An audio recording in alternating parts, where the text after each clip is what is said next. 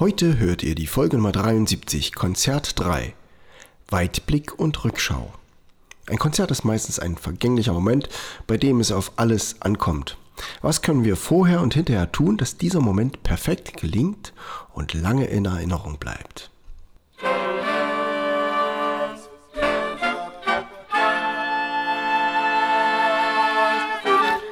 Taylors Bläser Podcast, der Wegweiser zum Lernen, Spielen und Unterrichten von Holz- und Blechblasinstrumenten. Hallo und herzlich willkommen, liebe Bläserfreunde, zur Folge Nummer 73, Konzert 3, Weitblick und Rückschau. Heute machen wir die Konzertserie komplett und endlich gehören alle drei Teile zusammen. Es geht darum, das Konzert auf besondere Art schön zu machen und gut vorzubereiten und gut nachzubereiten, dass wir möglichst lange was davon haben, von dem Moment, der so leicht vergänglich ist. Ich habe zuerst den Weitblick, spreche dazu zu drei Punkten und zu später sage ich dann was zur Rückschau und die gibt es auch nochmal in einer Dreiergliederung. So viel zur Folge von heute, zur Gliederung. Ich beginne also mit dem Weitblick. Wo, mit wem und was? Wo spiele ich? Wo will ich gerne spielen? Ich schaue mir an, welche Gegend, welcher Ort passt gut zusammen und wo spiele ich dann das nächste Jahr oder wo spiele ich das nächste Konzert. Ideal ist natürlich eine kleine Tour, wo wir dann von Konzerttag zu Konzerttag fahren und wir buchen das Hotel dort und kriegen das mitbezahlt und haben dann eine kleine Tournee. Das wäre ideal. Sowas können Agenturen, auch fleißige Telefonmusiker können das. Ähm, aber auch wenn wir selbst am Telefon Konzerte organisieren, macht es durchaus Sinn, in einer bestimmten Gegend bestimmte Konzerte zu spielen, weil man dann die Räumlichkeiten kennt und die auch durch die Presse die Leute schon von einem gehört haben. Spielen wir auf einer Bühne oder auf einem Festival, passt es zusammen, passt es zu unserer Musik, darüber machen wir uns Gedanken. Und natürlich auch die Räumlichkeit. Steht der Termin schon fest? Wo wir spielen werden, ist dann die Frage noch, ist es die kleine Bühne, ist es die große Bühne? Gibt es ein, eine Schlechtwettervariante, wenn wir draußen spielen? Oder gibt es andere Bedingungen, die vielleicht besonders bedacht werden sollten, zum Beispiel Beleuchtung oder Aufnahmemöglichkeiten? Mit wem? Natürlich spielt es eine Rolle, mit wem wir gerne spielen und mit wem wir das Konzert musizieren. Dabei helfen uns lange Weggefährten, mit denen wir schon viele Konzerte gespielt haben. Die kennen uns, wir kennen sie. Man kann auf feine menschliche Stimmungen gut reagieren. Man hat auch ein äh, Gefühl von Sicherheit mit Leuten, die man gut kennt. Aber auch neue Einflüsse können natürlich positiv sein und können uns ähm, wieder den besonderen Reiz für das Konzertspielen bringen. Haben wir neue Musiker im Team, dann können die uns anspornen und machen Sachen neu.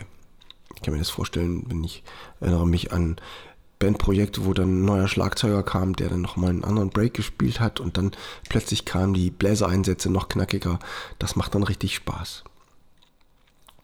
Und natürlich ein Gedankengang kann auch sein für jemand, der selbst Konzerte organisiert, dass er sich jemanden ins Boot holt, der seinerseits auch ähm, Bandleader ist und Konzerte organisiert, dann kann man sich gegenseitig einkaufen und sich gegenseitig fragen, um miteinander Konzerte zu spielen und sich gegenseitig befruchten, sich gegenseitig Ideen bringen. Das dritte ist, was wird gespielt? Was ist geeignet für das Programm in dem und dem Ort, in der und der Location mit dieser oder jener Vorband oder in dem und dem Rahmenprogramm mit der Thematik? Dazu fällt mir ein die Programmmusik, die ich in Folge 72c letzte Woche besprochen habe. Da ging es um Mussorgsky, der selber Sachen wiederkehren lassen hat in seiner Suite. Aber ihr könnt auch in eurem Konzertprogramm, siehe Folge 72, wo es ums Programmbauen geht, äh, Sachen so gestalten, dass sie spannend genug sind für einen Konzertabend. Ihr könnt also auch im nächsten Konzert was wiederholen, was im vorherigen Konzert vielleicht gut angekommen ist eine Zugabe oder ein Allegro aus einem schnellen Satz oder eben bestimmte Songs in eurem Programm. Und dann für jemand, der eigene Musik auch spielt, ist es natürlich eine spannende Entscheidung, welche Stücke spiele ich, die die Leute schon kennen und welche spiele ich aus und welche Stücke nehme ich aus meinem eigenen Programm. damit die Leute auch die neuen Sachen kennenlernen und wenn sie es öfters hören, auch mögen lernen. So, also eine Balance finden zwischen neuen Sachen, eigenem Programmstil und dem, was andere Bands auch spielen. Das war die erste Hälfte und nun geht es um die zweite Hälfte, die Rückschau. Das Konzert ist gespielt, das Publikum ist nach Hause gegangen und wir schauen mal, was da noch bewirken kann, dass das Konzert in guter Erinnerung bleibt. Die drei Gliederungspunkte sind jetzt Publikum, Veranstalter und Musiker. Publikum, natürlich das Wichtigste. Äh, alle Leute, die zuhören, die kommen, für die wir überhaupt spielen. Ähm, wie kann man die erreichen nach dem Konzert nochmal? Das ganz Klassische ist natürlich der Zeitungsartikel, der nochmal erscheint, vielleicht mit dem schönen Foto von euch, wo ihr nochmal ein paar Sachen zu Stücken erklärt habt, wo vielleicht was über das Programm drin steht, eine kleine Kritik. Und das gibt es natürlich auch im Radio, vielleicht eine kleine Besprechung oder einen kleinen Hinweis, dass es schön gewesen ist das machen ja die Leute auch untereinander. Ne? Und je einprägsamer ihr euer Konzert gestaltet habt, desto eher habt ihr auch die Chance, dass die erzählen, ja Mensch, aber das war ja ein tolles Konzert mit Trompete und Orgel, aber Spannend war die Stelle, wo der Trompeter dann nochmal runtergekommen ist und einmal um den Altar gelaufen ist und dann wieder hoch zur Orgelempore. Sowas merken sich die Leute und wenn ihr Ideen habt für diese Besonderheiten in eurem Programm, dann baut die mit ein. Wir gehen ja auch in eine Richtung, wo Konzerte nicht nur einfach gespieltes, gespielte Stücke sind und das Publikum sitzt still daneben, sondern wir gehen mehr dazu über, dass es multimedial unterstützt ist. Es gibt vielleicht farbige LEDs, es gibt vielleicht eine Lasershow oder es gibt Dia-Vortrag, ähm, eine Dia-Show dazu oder eine kleine Ausstellung oder die Leute können vielleicht auch was mitmachen. Ne? Das gibt es ja schon bei Gerhard Schöne, da bin ich neulich gewesen und äh, lässt immer das Publikum auch was mitmachen irgendwie. Ähm, ja, also das müsst ihr dann finden und abstimmen auf eure Musik, wie, wie, wie weit man da mit dem Musik, mit dem Publikum in Kontakt treten kann, dass die sich das merken und darüber reden. Der Veranstalter kriegt von uns eine Dankesmail, wenn sich das eignet. Ja, und dann kann man auch nochmal ein Foto mit reinstecken, was man gehabt hat. Oder man kriegt selber ein Foto vom Veranstalter. Das ist ganz verschieden. Es einfach offen sein für viele Möglichkeiten. Und ähm, zum Saisonabschluss, wenn der Veranstalter seine Konzertreihen beendet hat, äh, wenn er in die Winterpause geht im Januar oder dann nach dem Sommer, ja, da geht es fließend in September über, da geht es erstmal so richtig los mit den Veranstaltungen. Eigentlich wird es im November ruhiger, ne? wenn er im November dann äh, in die Ruhephase geht, dass man ihm dann nochmal schreibt, ja, hier, das war schön, als wir im September bei euch gespielt haben, die und die Fotos und wenn es mal wieder passt, melden wir uns wieder, dass man da in Kontakt bleibt, ohne dass man gleich einen Termin braucht direkt.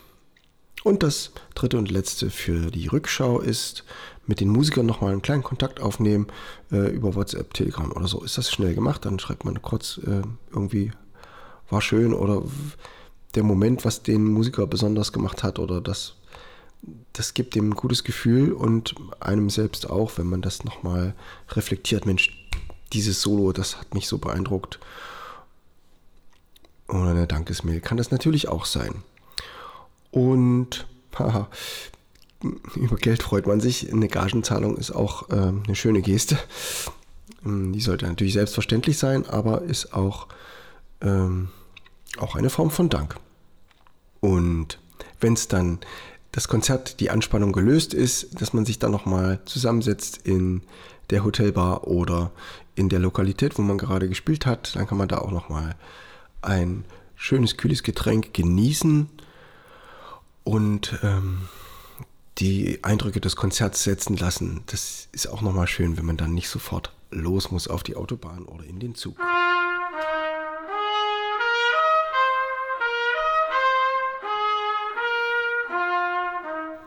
Ja, wie geht's weiter hier im Podcast?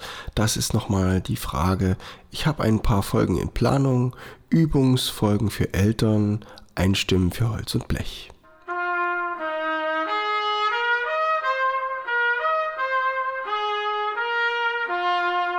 Eine Folge, die erklärt, was ist das Realbook, was habe ich mir dabei gedacht, Und vielleicht wollt ihr Folgen hören über das Klavierspielen als Bläser.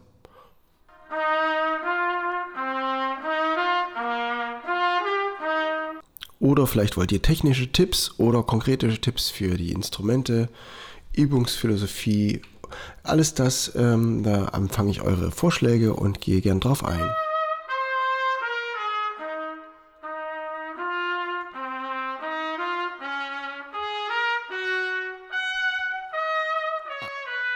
Ab jetzt hört ihr die Podcast-Folgen abwechselnd mit einer Musikveröffentlichung und einem Teil mit Content über den Sommer und ich freue mich, dass ihr wieder eingeschaltet habt.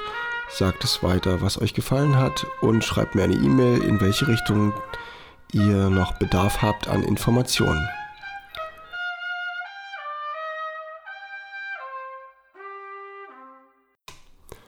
Es folgt die Bonusmusik.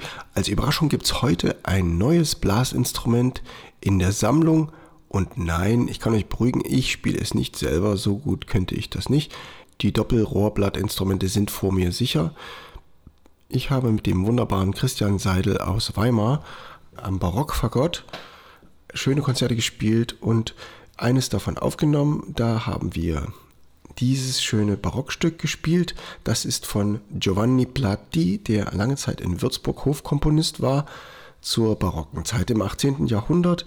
Ich selbst spiele Traversflöte und wünsche euch viel Spaß mit dem Allegro aus der Sonate C-Dur von Giovanni Platti. Ciao bis nächste Woche, euer Steven Taylor.